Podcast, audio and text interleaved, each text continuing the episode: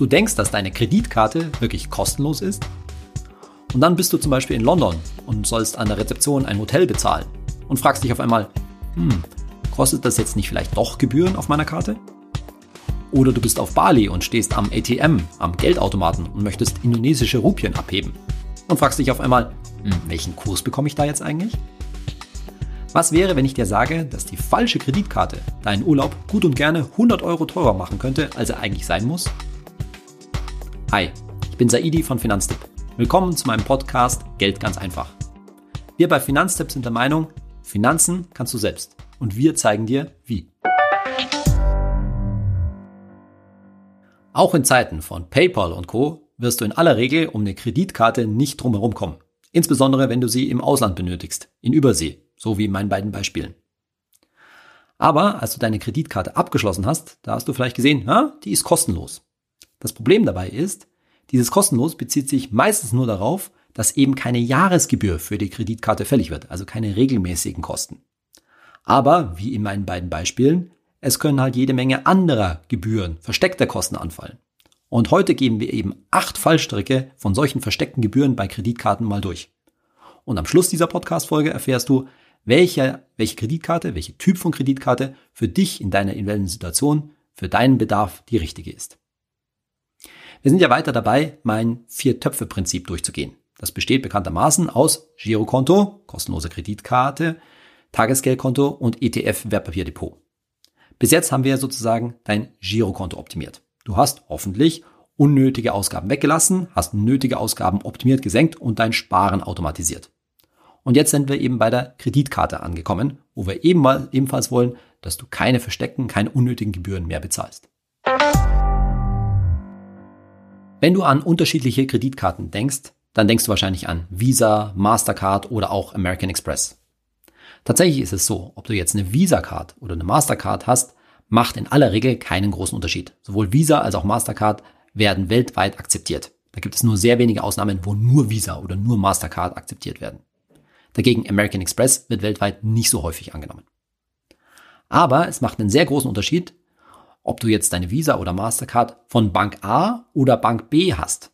Denn nicht Visa oder Mastercard legen die Gebühren für die jeweilige Karte fest, sondern die Bank, die die jeweilige Karte rausgibt. Und das kann eben bei der Benutzung dann zu sehr unterschiedlichen Gebühren führen, je nachdem, ob du deine Visa von Bank A oder von Bank B hast. Hier kommen acht Fallstricke, wo unterschiedliche Banken unterschiedliche Gebühren bei Kreditkarten verstecken können. Fallstrick Nummer eins: Du denkst, Abheben sei mit deiner Kreditkarte kostenlos. Wie sagst du jetzt vielleicht? Da stand doch kostenloses Abheben. Ja, aber wann und wo und wie oft? Zum Beispiel kostenloses Abheben nur innerhalb der Eurozone. Oder nur kostenlos außerhalb Deutschlands. Oder nur kostenlos, wenn maximal dreimal im Monat und danach kostet es Gebühren. Oder, oder, oder. Du siehst schon, die Banken haben nahezu unendlich viele Möglichkeiten, die Gebühren zu variieren und das kostenlose Abheben einzuschränken. Und ganz ehrlich, kannst du dir das merken?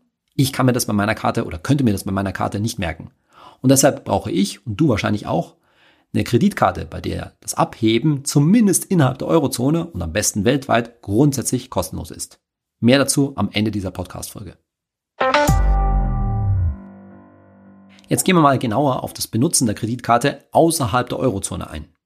Nämlich Fallstrick Nummer zwei ist die sogenannte Fremdwährungsgebühr. Die Fremdwährungsgebühr, das ist ein Prozentsatz, typischerweise 1,75 Prozent, der, und jetzt kommt's, beim Bezahlen und oder beim Abheben in fremden Währungen anfallen kann. Und dann kann manchmal noch ein Kurszuschlag darauf kommen, also quasi ein schlechterer Wechselkurs, den du erhältst. Also kann zum Beispiel 500 britische Pfund abheben gut und gerne schnell mal 10 Euro Gebühr bedeuten. Und das kann entweder am ATM passieren, also beim Abheben am Geldautomaten, oder wenn du in der Mall bezahlst, je nachdem, wie deine Karte ausgestaltet ist. Und jetzt kommt doch wieder das mit der Werbung. Da stand doch eben kostenloser Auslandseinsatz. Jetzt ist halt die Frage, bezog sich kostenloser Auslandseinsatz auf das Abheben oder auf das Bezahlen? Hm. Falls es jetzt so ist, dass das Abheben in fremden Währungen bei deiner Karte wirklich kostenlos ist, dann macht es natürlich Sinn, mit Bargeld durch den Urlaub zu kommen. Da ist es günstiger, Bargeld dabei zu haben. Aber allzu große Summen will man natürlich auch nicht mit sich rumschleppen, gerade im Ausland, weil das könnte ja geklaut werden. Also auf Reisen ist es dann immer besser, beides parat zu haben. Bargeld plus Kreditkarte. Und im Zweifel solltest du dann immer öfter kleinere Summen abheben. Und damit sind wir bei einem unserer Lieblingsfinanztipps, so einem kleinen Nugget gerade für den Urlaub. Fallstrick Nummer drei: Du stehst in London oder auch in New York am ATM, am Geldautomaten, hebst ab und sollst drücken Charge in Euro or in Local Currency. Also in Euro umrechnen oder in lokaler Währung berechnen. Und was sollst du nehmen? Gut merken, immer Local Currency, lokale Währung nehmen. Warum? Weil dann rechnet der Geldautomat bzw. die Bank, die dahinter steht, den Betrag, den du abhebst, zu einem Kurs um, der in aller Regel von Visa oder Mastercard gestellt wird. Wenn du dagegen auf Euro, auf Euro in Euro umrechnen drückst, dann wird ein Kurs genommen, der von dem Geldautomaten bzw. der Bank dahinter kommt, zu deren eigenen Kurs. Und dieser Kurs von der lokalen Bank ist in aller Regel schlechter als der Kurs, der von Visa oder Mastercard kommt. Also merken, immer Local Currency, lokale Währung wählen. So, jetzt sagst du vielleicht, Saidi, das ist alles gut und schön mit den fremden Währungen, aber ich will doch meine Kreditkarte vielleicht eher sowieso in Euro benutzen, also innerhalb der Eurozone oder sogar in Deutschland. Was ist jetzt besser? Eine Kreditkarte, die fürs Ausland, für fremde Währung geeignet ist oder eine für Inland? Wie ist das da generell? Naja, vielleicht ahnst du die Antwort schon. Generell kann man das eben nicht sagen. Das hängt halt von der jeweiligen Karte ab. Manche Karten, die sind eher fürs Abheben und Bezahlen in Euro geeignet. Und die sind dann quasi ein Ersatz für die normale Girokarte, für die EC-Karte. Und andere Kreditkarten wiederum, die sind vor allen Dingen dazu da, eben weltweit zu benutzt zu werden, in fremden Währungen. Und dann eben günstig im Ausland abheben zu können und bezahlen. Und letztendlich geht es darum, dass du dir die Karte aussuchen musst, die deinen Bedürfnissen und deinem Verhalten, deinem Reiseverhalten wahrscheinlich auch am meisten entspricht. Geht es dir vor allen Dingen darum, Euros abheben und bezahlen zu können oder geht es dir eher fürs Nicht-Euro-Ausland? Welche Karte da jeweils, da kommen wir, wie gesagt, später in dieser Podcast-Folge noch drauf. So, und damit kommen wir zu Fallstrick Nummer 5 und der ursprünglichen Funktion von deiner Kreditkarte, nämlich dem Kredit, den dir die Bank gewährt, wenn du deine Kreditkarte einsetzt, wenn du damit bezahlst oder abhebst. Denn es ist ja so, dieser Betrag, den du abgehoben hast oder den du bezahlt hast, den legt dir deine Bank ja erstmal aus. Und dann kann es natürlich sein, dass du auf diesen zunächst mal kleinen Kredit Zinsen, Gebühren bezahlen musst. Und zwar durchaus ganz schön saftige. Zum Verständnis ist jetzt zunächst mal so, dass viele der in Deutschland üblichen Kreditkarten gar keine klassischen, keine echten Kreditkarten in dem Sinne sind, sondern die buchen den ausgelegten Betrag relativ schnell, entweder paar Tage danach oder am Monatsende von deinem Girokonto wieder ab. Und damit ist dieser Kredit eigentlich nur sehr kurz existent, ist eigentlich kaum da. Aber es gibt durchaus noch klassische Kreditkarten, sogenannte Revolving Cards. Diese Revolving Cards heißen so, weil sich sozusagen dieser Kredit immer wieder fortpflanzt. Da ist es so, dass du den Kredit, den ausgelegten Betrag, in Raten zurückbezahlst, wie bei einem klassischen Kredit eben. Und diese Raten werden entweder von deinem Bankkonto abgebucht oder du musst sie aktiv bezahlen. Und in der Zwischenzeit, da können eben auf diesen ausgelegten Betrag durchaus saftige Zinsen anfallen. Da sind 13 Prozent pro Jahr, also aufs Jahr hochgerechnet, durchaus keine Seltenheit. Bei einigen von diesen Revolving Cards, von diesen klassischen Kreditkarten, da kannst du einstellen, dass das Geld automatisch, zum Beispiel am Monatsende, von deinem Bankkonto abgebucht wird. Muss man halt dran denken, das einzustellen. Und bei anderen, da ist es wiederum so, da musst du den Betrag aktiv begleichen, also zum Beispiel überweisen. Und dieses aktive Begleichen, dieses Überweisen, das ist halt zum einen ein bisschen anstrengend und manchmal wird es halt vergessen. Und das ist dann eben so ein bisschen das Geschäftsmodell auch dieser Kreditkarten. Denn auf der anderen Seite bieten solche Revolving Cards oft gute Leistungen an. Zum Beispiel kann da das Abheben und Bezahlen in fremden Währungen wirklich komplett kostenlos sein, also weltweit. Und manchmal bieten solche Revolving Cards auch weitere gute Leistungen an. Aber sie setzen halt darauf, dass die Leute so ein bisschen das Begleichen ihres Kredits eine Zeit lang vergessen und dadurch eben Zinsen anfallen. Das ist deren Geschäftsmodell. So, und jetzt musst du dich fragen, bist du jemand, der so etwas gut hinkriegt, der seine Kreditkartenschulden immer kontrollieren würde und aktiv schnell begleichen würde? Dann kann so eine Revolving Card für dich durchaus eine gute Lösung sein. Gerade weil sie eben Gebühren, Fremdwährungsgebühren vermeidet.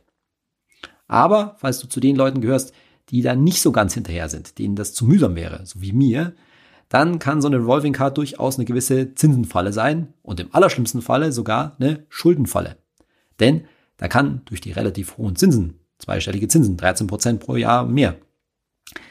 Kann schon einiges auflaufen. Und manche Kreditkartenfirmen, die sind jetzt, sage ich mal, nicht so hinterher, einen daran zu erinnern, dass da noch was offen ist, weil, wie gesagt, sie verdienen ja an den Zinsen auf diese Kredite. Gerade habe ich Kreditkarten erwähnt, die den ausgelegten Betrag abheben oder bezahlen, direkt von deinem Girokonto abbuchen, also direkt danach. Solche Karten nennt man Debitkarten. Und solche Debitkarten, die sind eigentlich gar keine wirklichen Kreditkarten. Warum? Weil eben gar kein Kredit wirklich eingeräumt wird. Das Geld wird ja sofort von deinem Girokonto abgezogen. Grundsätzlich sind solche Debitkarten, das klingt gar nicht so schlecht, weil da hat man ja Kostenkontrolle. Das heißt, du siehst auf deinem Girokonto sofort, was eben mit deiner Debitkarte bezahlt worden ist. Aber Problem dabei, und damit Fallstrick Nummer 6, manche Hotels oder vor allen Dingen Mietwagenverleiher, die akzeptieren solche Debitkarten überhaupt nicht. Und das kann ein ganz schönes Problem sein. Stell dir das mal vor. Du stehst irgendwo am Flughafen in New York oder so und bekommst den Mietwagen, den du aber unbedingt brauchst, nicht, weil der Verleiher eben deine Debitkarte nicht akzeptiert. Hm, da steht man ganz schön angeschmiert da. Wenn du jetzt sowas weißt, dann musst du natürlich Folgendes machen. Du brauchst zwei Kreditkarten. Du hast einmal die Debitkarte, mit der du Kostenkontrolle hast, bei der du immer siehst, was zeitnah siehst auf dem Girokonto, was damit bezahlt worden ist. Und du hast eine zweite Kreditkarte, die zumindest mal einen Kreditrahmen von einem Monat einräumt weil eben das Geld erst am Ende des Monats von deinem Girokonto abgebucht worden ist. Und so einen Kreditrahmen, so eine Zeit, den akzeptieren dann in aller Regel alle Hotels und eben auch Mietwagenverleihe. Vielleicht gehörst du ja zu denjenigen, die sagen, ja klar, mit so einer billig kostenlos Karte, da passiert einem so ein Mist, dass die nicht akzeptiert werden oder irgendwelche versteckten Gebühren. Die wahren Kreditkarten, das sind doch Goldkarten, wie zum Beispiel eine Visa Gold. Ja klar, so eine Goldkarte, die ist zwar nicht kostenlos, aber dafür hat die tolle Extras. Ja, aber Vorsicht mit solchen Goldkarten, Fallstrick Nummer 7. Diese Gold- oder auch Platinumkarten, die haben leider oft Lücken in ihren Zusatzleistungen, insbesondere in den Versicherungen, die mit eingeschlossen sind. Hast du dir das Kleingedruckte zu so einer Goldkarte mal wirklich durchgelesen und genau verglichen? Okay, ich gebe es zu. Wahrscheinlich eine rhetorische Frage. Die meisten Leute machen das nicht. Wir bei Finanzen beraten ganz klar. Wenn du zum Beispiel eine Reiserücktrittsversicherung brauchst, haben möchtest, dann kann die bei so einer Karte eingeschlossen sein. Aber in den meisten Fällen ist es sinnvoller und bist auch besser abgesichert, wenn du extra eine Reiserücktrittsversicherung abschließt, genau für deinen Bedarf. Und zwar am besten auch da unseren Empfehlungen natürlich folgst, die du auf unserer Webseite findest. Denn dann kannst du auch sicher sein, dass du eine Reiserücktrittsversicherung in dem Beispiel hast, die die richtigen Bedingungen hat und da wirklich gut abgesichert bist. Und dann ist natürlich noch die Frage, da gibt es alle möglichen weiteren Goodies, wie zum Beispiel Bonusmeilen. Und da hängt es natürlich von deinem Verhalten ab, ob sich diese Bonusmeilen, die ganzen Goodies wirklich für dich lohnen. Ist es zum Beispiel wirklich so, dass du oft genug und viel genug fliegst, dass sich die Meilen wirklich lohnen, gerade jetzt angesichts von Corona? Und holst du damit dann die Jahresgebühren für die Goldkarte wirklich wieder rein? Was ich sagen will, ist folgendes. Wenn du eine Gold- oder Platinumkarte hast, da musst du die Bedingungen für diese Gold- oder Platinum-Karte schon wirklich gut kennen, um beurteilen zu können, ob sich die Karte eigentlich wirklich für dich lohnt oder ob du nicht letztendlich drauf zahlst. Wir bei Finanztipp sind der Meinung, die meisten Leute, die sind mit einer kostenlosen Kreditkarte und eventuell zusätzlichen Versicherungen, die man halt abschließen kann, besser beraten. Bevor wir jetzt dazu kommen, welche Kreditkarte wirklich für dich die beste ist, welche du dir aussuchen solltest, noch eine Warnung, nämlich Fallstrick Nummer 8. Verkauf am Telefon. Sagen wir, du kriegst einen Anruf von irgendwem, der sagt, er sei von Visa oder Mastercard oder so, oder vielleicht sogar den Namen deiner Bank sagt. Und der möchte dir eine Nachfolgekarte zu deiner jetzigen Karte anpreisen. Da wäre ich schon mal vorsichtig, denn da kann es sich gerne um NEP handeln. Denn wahrscheinlich geht's, ist es so, dass bei dieser jetzt die angepriesene Karte sich um eine Karte handelt, die relativ hohe Gebühren beinhaltet, relativ teuer ist an irgendeiner bestimmten Stelle. Muss ja auch sein, weil wenn schon ein Vertriebsmitarbeiter dafür bezahlt wird, dich extra anzurufen, also der die, sich die Zeit nimmt, dir diese Karte zu verkaufen, dann muss das ja irgendwie bezahlt werden und das in der Regel über Gebühren, die in dieser Karte drin stecken. Grundsätzlich ist es so. Wenn deine Kreditkarte abläuft, dann bekommst du die Nachfolgekarte in aller Regel rechtzeitig postalisch von deiner Bank zugeschickt. Und wenn es irgendwelche Änderungen bei den Gebühren oder bei, überhaupt bei den Bedingungen gibt, dann gibt's die in aller Regel auch schriftlich. Wenn du jetzt so einen Brief bekommst mit einer Änderung von Gebühren, mit deiner neuen Karte etc., dann ist das doch vielleicht der richtige Zeitpunkt, wo du mal checken könntest, ob sich nicht ein Wechsel deiner Kreditkarte lohnt, ob es nicht vielleicht jetzt Sinn macht, auf eine Empfehlung von uns, von Finanztipp zu wechseln und dadurch Gebühren zu sparen. Welche Kreditkarten wir derzeit empfehlen, das findest du wie immer auf unserer Webseite und den entsprechenden Ratgeber verlinke ich dir natürlich in den Show Notes. Meine Kollegen in der Expertenredaktion von Finanztipp, die scannen regelmäßig den Markt für Kreditkarten und suchen dabei die besten Kreditkarten raus, die die ganzen Fallstricke, von denen ich dir gerade erzählt habe, natürlich nicht haben. Also zum Beispiel keine versteckten Gebühren oder keine Einschränkungen beim Abheben, zumindest nicht innerhalb der Eurozone. Beim letzten Test zum Beispiel waren 26 Kreditkarten dabei, die alle keine Jahresgebühr haben, also vermeintlich kostenlos sind, aber nur ein paar sind dann letztendlich durch unser strenges Raster durchgekommen und wirklich unsere Empfehlungen. Und es gibt natürlich eine Reihe von sehr guten Kreditkarten, aber in aller Regel nicht die eine Kreditkarte, die für alle Leute die beste ist. Sondern du, wie alle anderen Leute auch, musst dir halt die Kreditkarte raussuchen, die zu deinen Bedürfnissen am besten passt. Wahrscheinlich ist es eine sogenannte Charge-Karte. Charge-Karten, das ist die beste Empfehlung für die meisten Leute. Charge-Karten, das sind die Kreditkarten, die einmal im Monat, typischerweise am Monatsende, den ausgelegten Betrag von deinem Girokonto abbuchen. Wahrscheinlich kennst du das auch so als die normale Kreditkarte sozusagen. Und solche Charge-Karten, die gibt es auch in Verbindung mit einem guten, kostenlosen Girokonto, sodass du dann, wie bei der Folge über das Vier-Töpfe-Prinzip besprochen, Girokonto und Kreditkarte zusammen unter einem Dach hast. Und manchmal kann es sogar Sinn machen, nur wegen der guten Visa oder Mastercard so ein kostenloses Girokonto, in Anführungszeichen, in Klammern, zusätzlich zu eröffnen. Noch ein kleiner Hack, ein kleiner Tipp, wie du so eine Charge-Karte auch benutzen kannst. Wenn es mal im Laufe eines Monats eng wird auf deinem Girokonto, wenn du also nicht mehr viel drauf hast auf dem Girokonto, dann kannst du die nächsten Ausgaben, die du jetzt im Laufe des Monats bestreiten musst, ja über die Charge-Karte, über die Kreditkarte abwickeln. Warum? Weil das Geld dann ja eben erst am Monatsende von deinem Girokonto abgebucht wird. Und damit vermeidest du, dass du womöglich in den Dispo rutscht, in den Dispo-Kredit, der ja bekanntlich ziemlich hohe Zinsen hat. Natürlich musst du gucken, dass am Monatsende das Geld, was die Charge-Karte dann benötigt, auch wieder auf deinem Girokonto drauf ist. Gehaltseingang etc. So, wir bei Finanztipp empfehlen aber nicht nur Charge-Karten. Wir empfehlen auch Revolving-Karten und Debit-Karten, je nachdem, was dein Bedürfnis ist, wie es zu dir am besten passt. Gerade bei den Revolving-Karten, da gibt es durchaus gute Angebote, nämlich solche, wo ich die feste Abbuchung, letztendlich die monatliche Abbuchungen, gut einstellen kann. Zum Beispiel, indem ich mir zu so einer Kreditkarte, zu so einer Revolving Card eine App installiere und in der App dann einstellen kann, ja, es soll monatlich abgebucht werden. Da muss ich halt einmal am Anfang dran denken, die automatische Abbuchung, und dann ist es passiert. Oder ich kann über die App zumindest die Abbuchung sehr leicht jeden Monat auslösen. Da muss ich mir halt ins Handy einen Reminder setzen, dass ich möglichst am Monatsende dann immer das Konto wieder ausgleiche, um die Zinsen zu vermeiden. Also da gibt es durchaus gute und kostenlose Angebote, die dann vor allen Dingen für den Urlaub geeignet sind, weil eben bei vielen von diesen Revolving-Karten dann das Abheben und Bezahlen in fremden Währungen kostenlos ist.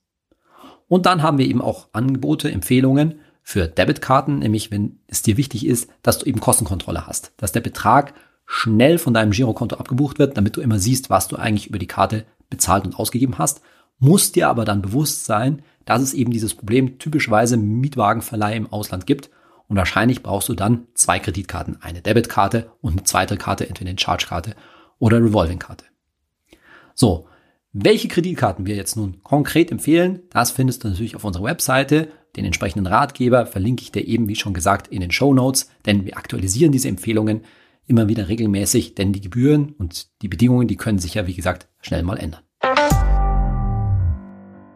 Zum Schluss noch der Tipp für Jugendliche, die keine normale Kreditkarte bekommen können oder für jemanden, der einen schlechten Schufa-Score hat, also wegen Eintragung bei der Schufa keine Kreditkarte bekommt. Dann kommt nämlich eine sogenannte Prepaid-Kreditkarte in Frage. Die kann derjenige nicht trotzdem bekommen die muss man halt vor dem Auslandsaufenthalt zum Beispiel aufladen. Oder im Ausland per Online-Überweisung zum Beispiel Geld drauf buchen. Aber dafür sollte man unbedingt eine sichere Internetverbindung ver verwenden. Aber so ganz ohne Kreditkarte geht's halt auch im Ausland überhaupt nicht. Klar, so eine Prepaid-Kreditkarte, die räumt halt auch keinen Kredit ein. Das geht in diesen Fällen nicht. Aber man kann damit trotzdem gut bezahlen. Aber es kann trotzdem zum Beispiel wieder beim Mietwagenverleih, wenn das da in die Frage kommt, das gleiche Problem geben wie bei einer Debitkarte.